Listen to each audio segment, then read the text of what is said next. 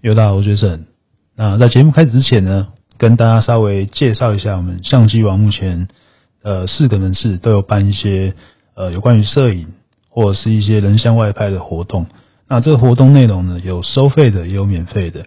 那如果你对这些摄影相关的活动有兴趣啊，那欢迎到我们的相机王的官方网站。如果你是使用电脑呢，在官方网站上面的右上角就有一个活动报名专区。如果你使用的是手机，那你在左下角会看到一个 menu 清单，再把它滑到最下面，一样会有一个活动报名专区，那就可以在里面呢去点选你想要的课程内容。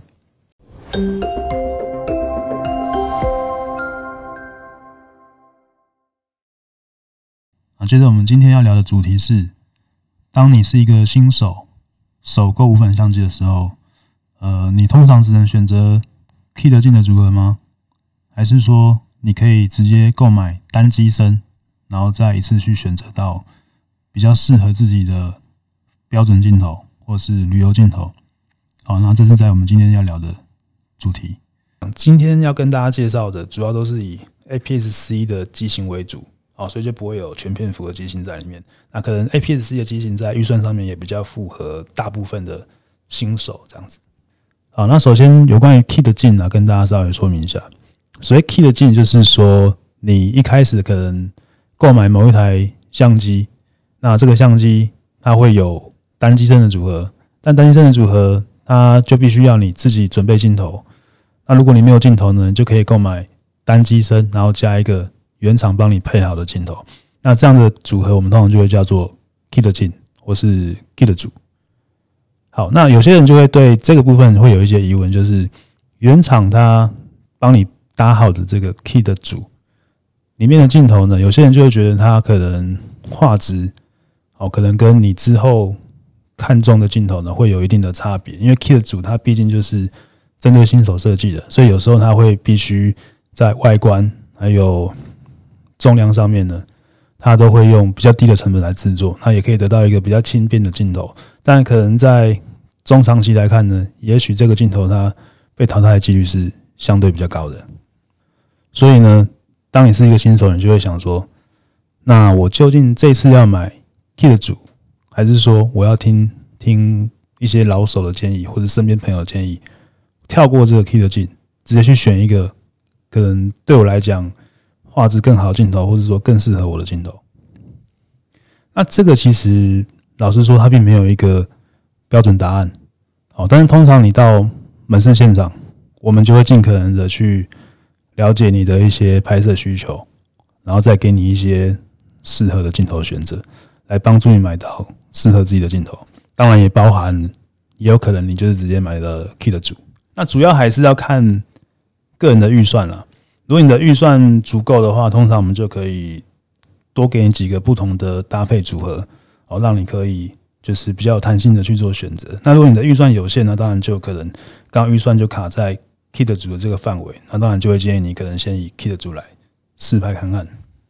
那进一步你有预算可以拉高，你有打算要跳过 kit 镜这个组合呢？我们通常就是会推荐你大光圈的标准镜头。或者是旅游镜这两种选择。哦，那讲到这边啊，有些人就会就又回到刚刚的那个原点，就会去思考说，那 kit 镜真的有这么差吗？毕竟都已经是可换镜头等级的，哦，真的有这么不堪说？呃，我一开始用 kit 镜，我就会发现这个 kit 镜的拍照的画质会没有办法符合到我的标准嘛？哦，这其实并没有标准答案，一样就是。有的人会觉得 kit 组它其实相对比较轻便，好，所以如果是重视轻便性大于画质考量的朋友，其实大部分他会直接就购买 kit 组的。哦，那如果你是可能你可以接受比较重的重量，所以你可能就会觉得说你可能会需要一个画质比较好的镜头，那这样的朋友来说，通常就会跳过 kit 镜这个选择。当然就是跟刚刚讲的一样，是跟预算有关系啊，如果你跳过 kit 镜，另外去买镜头，通常你的预算至少会再多个一万多块，甚至到一万五都有可能。哦，所以这预算的波动比较大，所以有些人他就会通常就是直接看预算了。比如说，我们做一个简单的比喻，如果你是要买呃现在四大品牌的可能入门机来讲，那入门机的中价位大约都落在两万五到三万之间，然后这个是包含 kit 组的价位。但如果你今天可能变成只买单机身，其实它扣掉 kit 的价钱，可能价差也只有三千块，最多不会超过五千块。除非你是买到可能有旅游镜的 kit 组，哦，那那个单价会比较高。那如果是一种标准镜的 kit 组，通常价差就是三五千块，所以你扣了五千块下来，但是你要再去另外挑选一颗可能等级更好的镜头，通常就会是一万块起跳往上去拉，哦，所以这部分你的预算通常就会至少会增加到接近到一万块，或是超过一万块。好，那我们继续讲 kit 镜的画质真的有那么差吗？嗯，其实以近几年来讲，kit 镜的画质跟以前过去单眼时代，或者说四五年前的那种 kit 镜啊，它都是跟着相机的画素一直有在进步。只是说画质到底有没有满足到你的需求，这个其实真的是因人而异。有些人他单纯就是拍摄一些生活周边的照片啊，并不是什么工作用的拍摄场合啊。那 kit 镜我觉得大概百分之八十左右的场景，对一般的新手来说都会是够用的。那通常是会有一个适应期啦，就是说你刚买到相机的前面三个月或是到半年这段时间，你会去摸索相机的基本功能。那一直到你慢慢的对相机越来越了解、越来越熟悉之后，你可能就会慢慢发现说，哎，kit 镜它真的还是有它的一个就是上限在。哦，比如说光圈值最大就只有通常就三点五。哦，那如果你要突破这个限制，你就只能换镜头。啊，或者是你的焦段会觉得不够广，或是焦段不够远，不够泛用，所以你会因为这样想要去换一颗焦段更方便的镜头，哦，都有可能。例如现在比较常见的 kit 镜，针对比较轻便的，像 Nikon 啊跟 Sony，他们就是十六五十，然后富士它就是有呃十八五五，啊或者是十五四五。对，然后 K 呢也是有十五四五，那这样的焦段大概就是我们简单把它换算，就是相当于光学三倍变焦了。哦，所以这样的镜头它主要是要给你一个便利性，就是要让你一开始在购买的时候，诶不想给你太大的负担，因为毕竟一般的新手啊，可能以前用手机在拍照，那手机真的大概一两百克，如果你今天突然买了一台无反相机。光是机身加镜头，可能就要超过手机一倍以上的重量。相信有一些朋友，他可能就可能连买的这个欲望都没有了。所以对厂商来讲呢，他还是希望说，一开始用一个比较简便、轻便的组合来吸引到你，哦，让你愿意呢去带了出门去拍照，那那个画质的好坏才是才是有它的必要性。那不然的话，你连带都不愿意带出门，画质再好，其实也是没有用。那所以说就会有一些老手，或者说可能新手身边的朋友有用过可换镜头相机的，通常就会给新手一些建议啊，就是说如果你有中长期的规划，他通常就会直接建议你，可能就不要考虑去购买 kit 组了，哦，你就可以考虑购买单机身，然后去配到一个你自己本身就比较想要的镜头，哦，这个通常是出在于说你已经有一个概念，就是。你对拍照、摄影的焦段啊、光圈这一些，你都可能有接触过，所以你会对自己的拍摄需求比较了解，那你自然就可以进一步的去对这些镜头去做功课、去做了解，那你就可以选到一个比较适合自己的镜头，你可以直接跳过 kit 镜。那这样以中长期来讲呢，其实你就省了一个 kit 镜的钱，要不然你如果是前面先买 kit 镜的朋友，通常就是有时候会变成说，哎。你三个月、半年之后，那你才发现到啊，这个 kit 镜它真的对你来讲已经不够用了。结果你就会变成你想要去买一颗镜头来取代 kit 镜，那变成说这个 kit 镜的这个钱就浪费掉，或者说你就要自己把它放到网络上二手去拍卖，好，所以就会产生一些麻烦了。大概就是这两个不不同的地方。所以简单来讲，kit 镜它通常是针对。呃，轻便性的需求比较高的新手朋友，那你就可以先做入门来做使用，但它可能会在三个月到半年或是一段时间之后，你会觉得不够用，所以你会想要再进一步来挑选不一样的镜头。那有两种方法，一个是你直接选一个镜头来补你的 kit 镜不足的部分，比如说你觉得 kit 镜不够广，就买广角镜头，或者你觉得 kit 镜不够望远，那你就去买望远镜头；或是你觉得 kit 镜的光圈不够大，那你就再去买一个大光圈镜头的定焦镜。所以这些的话，就是变成是从你一开始的选择，就会延伸出不同的路线。如果你一开始选择 kit 镜，你又不想浪费 kit 镜，那你就是要选择像我刚刚那样的一个方式。那或者是你就是直接跳过 kit 镜，那你就可以直接选择一个可能大光圈的标准镜头，或者是焦段更范围更广的旅游镜头。好，所以讲到这边呢，假设你已经决定要跳过 Key 的镜，要直接选择。进一步更适合自己的镜头，那你就会开始犹豫说，你到底是适合选择标准大光圈镜头，还是旅游镜？那从这边来讲呢，通常我们就会分两个层面，一个是如果你是比较常在就是夜间拍摄，就是说可能低光的环境拍摄，你蛮常会遇到的。哦，那通常这种状况下，我们会建议你直接选择。大光圈的标准镜，但它的焦段呢，可能就会受到一些限制，跟原本的 kit 镜的焦段差异并不会太大，主要的差别还是在光圈值，它会做到通常有恒定二点八的这个选择。那恒定二点八光圈呢，你在室内比较昏暗的环境呢，你就还是可以用一个比较快的快的快门速度去把画面给理解下来。那旅游镜的话，就是它的焦段范围会比较广了，所以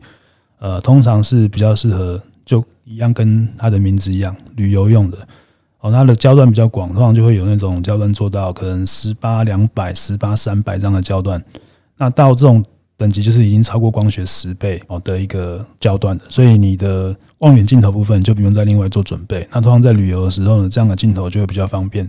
就不会遇到那种镜头要一直换来换去这样的问题。哦，但是两者的差别就在画质的表现也会有差。如果你选择的是大光圈的标准镜，哦，因为它是把这个焦距。设限在一个标准范围，通常是我们日常在拍摄百分之八十左右会用到的这个范围。那它焦距也比较短，所以它的画质控制可以做得比较平衡。不管是在望远端或是广角端，中间焦段，它的画质都是蛮蛮接近一致的。但如果你今天选的是旅游镜，它已经给你的一个方便性，那相对来说就是你会牺牲掉这个画质的的平衡。所以你通常可能在某一个焦段你会觉得画质还可以接受，但是你可能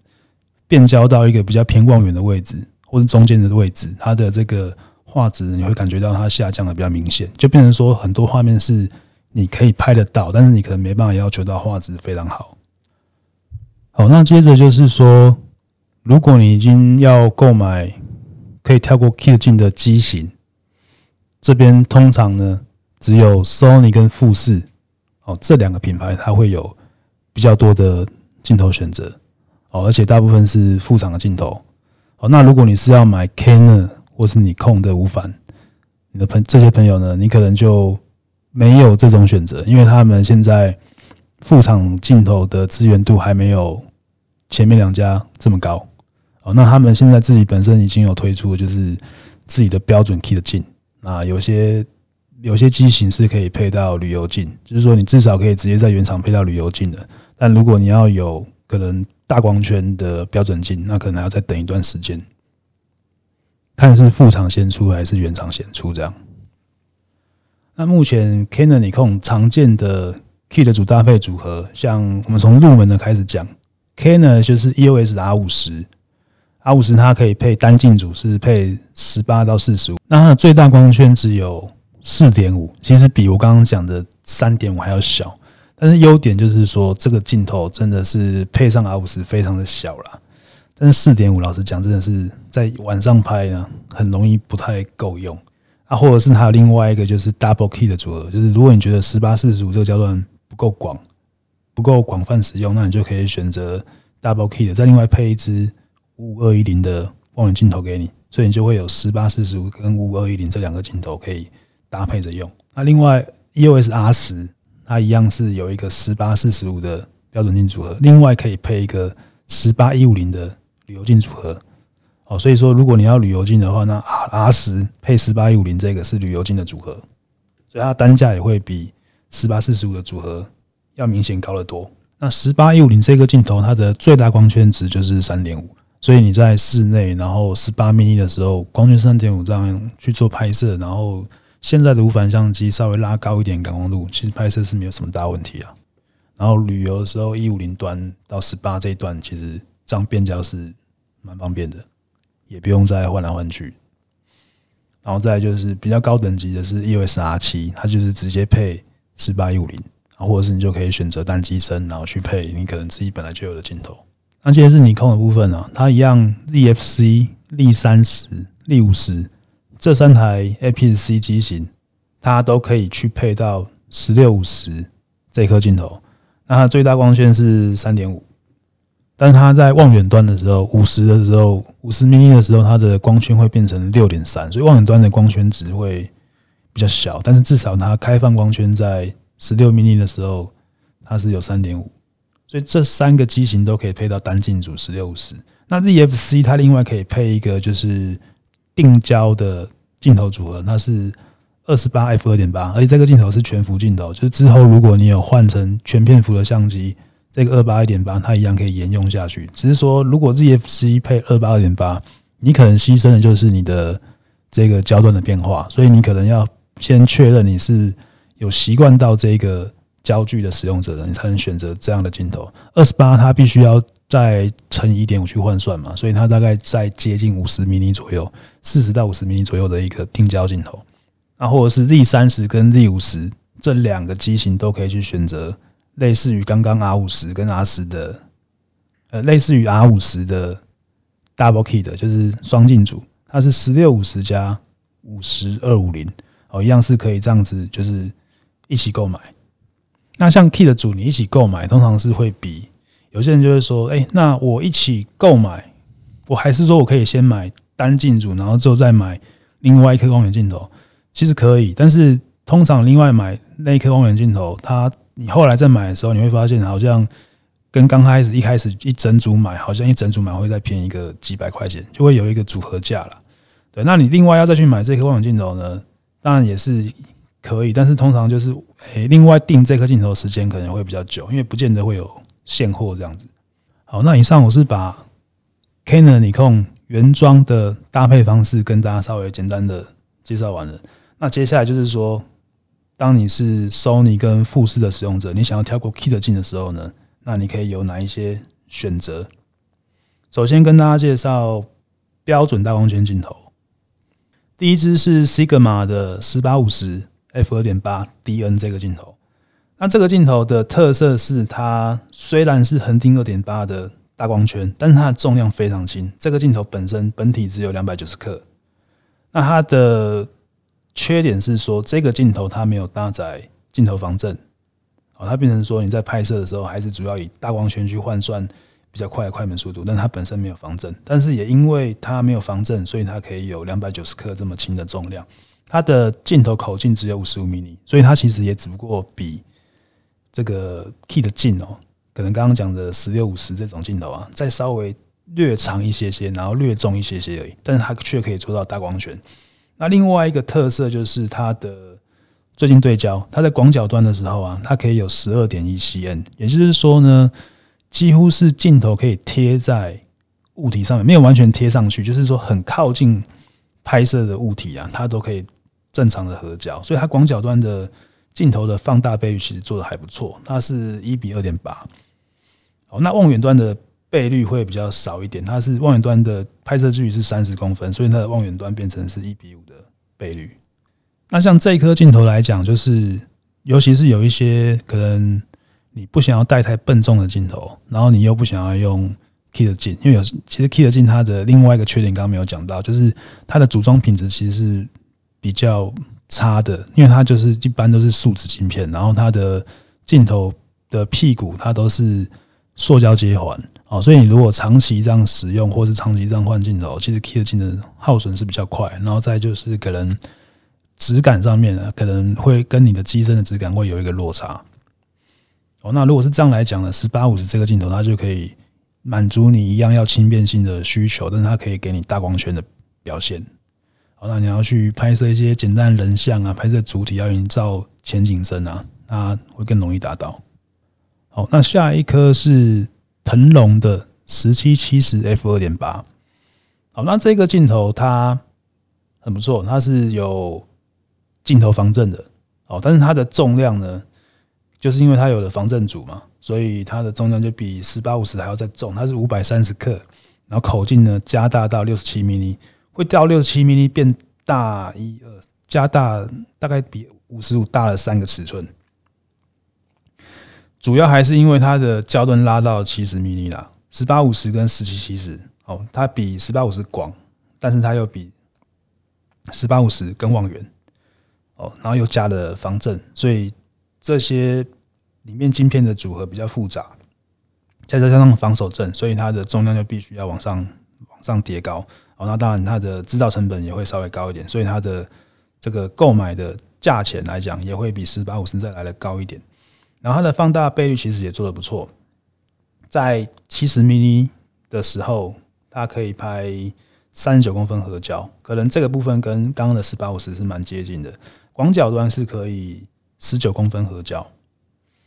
如果这样比起来，可能十八五十的倍率会比十七十在广角端部分再稍微好一些些哦。但是十七十的最大优点就是它可以拉到七十端，然后还有二点八可以拍，所以它的这个背景压缩的感觉呢，也会比十八五十还要再来的优越一点。那缺点就是它会稍重一些，那泛用性也会比十八五十来的高，所以你可以接受重量稍微重一点的朋友啊，十七七十，十七七十其实是。整体来说是比十八五十再更进阶一点的镜头，应该说焦段更方便，然后多的防守阵，所以你在一些夜间的环境下，你可以有大光圈再搭配防守阵，所以你可以用稍微低的快门来做画面的理解。那接着是旅游镜的部分，旅游镜比较可惜的地方是 Sigma 它并没有，应该说目前为止 Sigma 它并没有出给 Sony 跟富士专用的。旅游镜头，那目前只有腾龙这个品牌，它是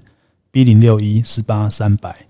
然后它的光圈最大央是三点五，然后三百 mm 的时候光圈会变成六点三，一样有搭载防手震。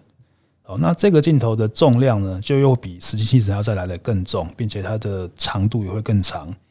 它是六百二十克哦，然后六十七 m 的口径跟十七是一样的，但是它的长度又比十七再稍微略长一些。哦，主要是因为焦段都到三百端的部分。那如果整体来说，它乘上一点五的焦距换算呢，它就可以得到等效大概四百五十米的拍摄距离。所以这个这个镜头它就可以拍摄的题材就会非常广泛的。啊，比如说你要去拍飞机啊，或者是说你要拍一些鸟类啊，哦，拍一些昆虫啊、花花草草的，这个镜头其实都蛮适合的。所以它其实是一个蛮泛用的镜头。然后另外就是它的。这个放大倍率也做得不错，它在十八 mm 广角端的时候，它可以有十五公分的合焦距离。你把它 zoom in 到三百米的时候呢，它有它大概是一米一米左右可以合焦。这两个的这两个焦段的放大倍率其实都算蛮不错的，所以要拍一些可能把东西拍大的那种题材哦，它其实这颗镜头是蛮适合的。但是当然它还没有达到所谓的。微距镜的效果，但是至少以倍率来讲，它已经算是做得不错。好，那以上我推荐这几颗镜头啊，其实我们的官网上面也都有资料可以查询，你也可以搜寻看看，看这些它的规格、镜头规格是不是有符合到自己的一些拍摄需求。那最后是，如果你觉得 Kit 镜，哎，其实你用下来你觉得还蛮好用的，所以你没有打算要把 Kit 镜给淘汰掉，你只是想要加购镜头来补。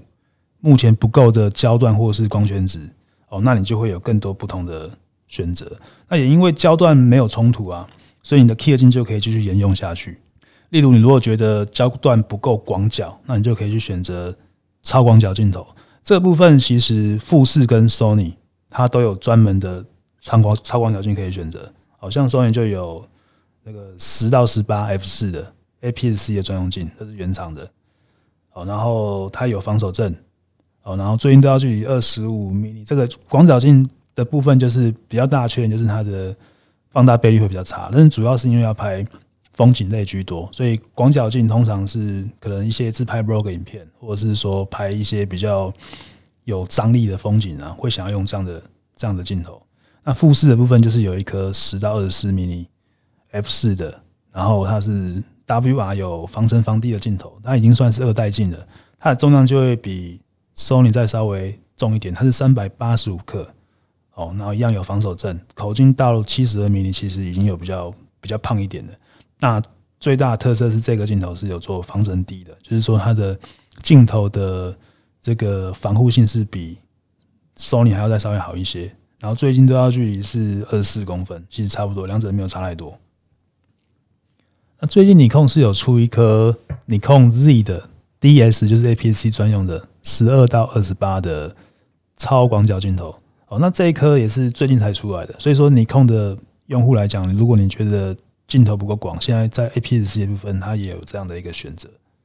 那超广角镜的部分反而是在副厂的部分啊，它就目前还没有。就是厂商提供，就是主要是针对 Sigma 跟 Tamron 啊这两个品牌。那如果你知道说可能一些其他的中国品牌哦，还有那个我就比较不清楚，没有去做特别的研究。那接着是望远镜头的部分，如果是 Sony 的选择，就是原厂的五五二一零，它是 F 四点五到六点三，然后这个镜头通常望远镜头都会搭载镜头防震。那这个镜头如果以这个焦段来讲，真的不算重，它只有三百四十五克，以这样来讲算蛮轻便的。然后有防手震，口径是四十九 mm，哦，可能放大倍率稍微普通一点，它是最近对焦距离是一米左右。然后富士的话是五五到两百，最大光圈是 f 三点五到四点八，一样有防震。那但是因为光圈比较大，所以它这个镜头做的比较重一点，它是五百八十克，口径是六十二 mm，最近对焦距离稍微比 Sony 差一点点，它是一点一米。合焦，那尼康跟 Canon 的部分呢？因为我刚刚前面已经有介绍过，就是你可以直接考虑购买双镜组，一样可以有这样的组合，接近五五两百这样的一个组合可以选择，或是之后可以另外买。那其实也都是算是比较轻便的望远镜头，入门望远镜头。那接下来就是，如果你的焦段使用上面没有什么太大问题，通常就是可能在光圈值部分，kit 镜最大三点五会不够用。那这时候你就可以考虑买一颗定焦的大光圈镜头。那定焦大光圈镜头，如果是富士这个品牌，它本身就已经有非常多的选择，所以我们这一集就先着重在介绍副厂镜头的部分。如果你是富士的用户，其实你光是在富士的定焦群原厂的镜头里面就相当多选择了。好，那其他三个品牌像 Sony、Canon、Nikon 这三个品牌。哦，其实就选择会相对少一点，所以这一次我们特别来跟大家介绍几支副厂镜头。但是副厂镜头现在来讲，可能有 Sony、还有富士跟尼控三个接环。那如果是 Canon 的话呢，这个部分暂时也比较少。所以像 Canon，如果你是 RF 接环的话，那你就还是只能买 Canon 有几支已经现有的定焦镜头，但是它可能是比较平价，比如说 RF 五十一点八，这一颗就还蛮不错的，就是。呃，性价比蛮高的，然后大概几千块钱就可以上手了。还有尼康最近，他发表了一颗新的 DS 镜头，它是 D 叉的二十四 mm f 一点七。好，那这个镜头，诶、欸，等效就差不多三五一点七啊，所以这个镜头其实也是蛮适合，就是新手你要轻便的拍照，然后又要有大光圈的需求，还要符合到。那它的价格也蛮便宜的，现在看起来应该是在。价格在一万块以内，然后这边要讲这个镜头的缺点就是它跟 Canon 的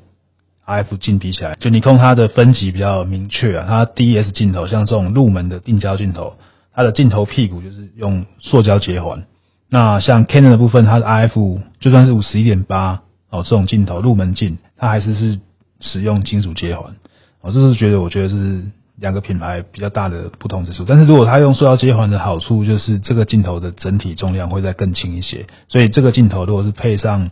APS-C 的相机啊，确实是蛮轻便的。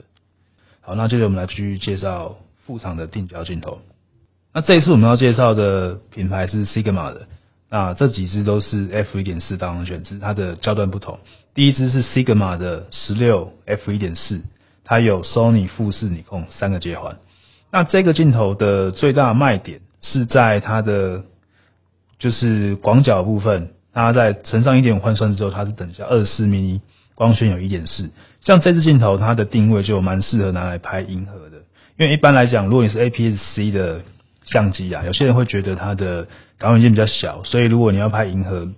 拉感光度拉得太高，可能杂讯的控制会比较差一点。那这时候如果你有一颗 f 一点四的大光圈，然后配上一个稍微广一点的镜头啊，那你就可以用比较大的光圈去直接换到比较快的快门速度，那你就不用去拉太高的感光度。所以这个镜头拿来拍银河是相当适合。当然也不仅限于拍银河，拍一些风景类，或者你要拍一些人像，哦，它都是蛮适合的。那等下二十四，你如果你在一些比较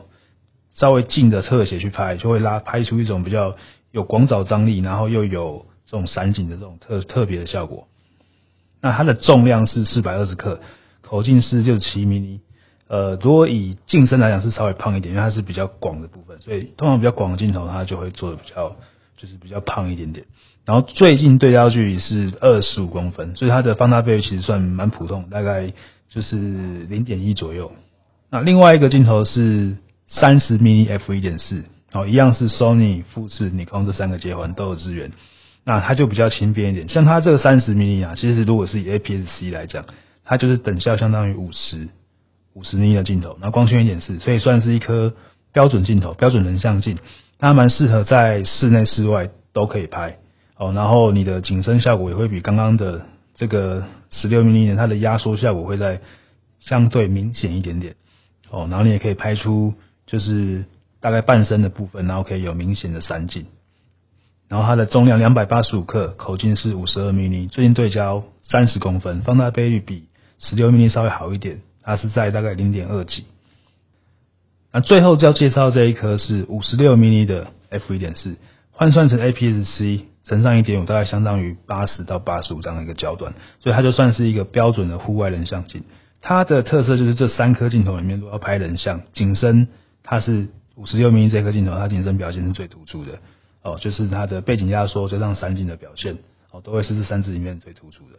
所以如果你是真的很喜欢拍人像，然后又希望有这种很就是柔化这种人像效果，那五十六可能是这三支里面。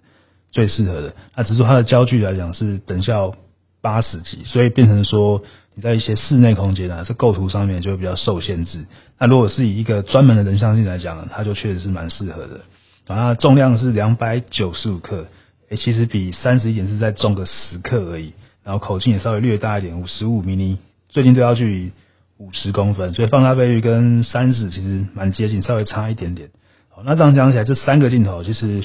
基本上它可以算是互相都有一些互补的作用。那有些人他会真的用定焦镜用习惯了，其实他有可能就是，比如说可能会买一支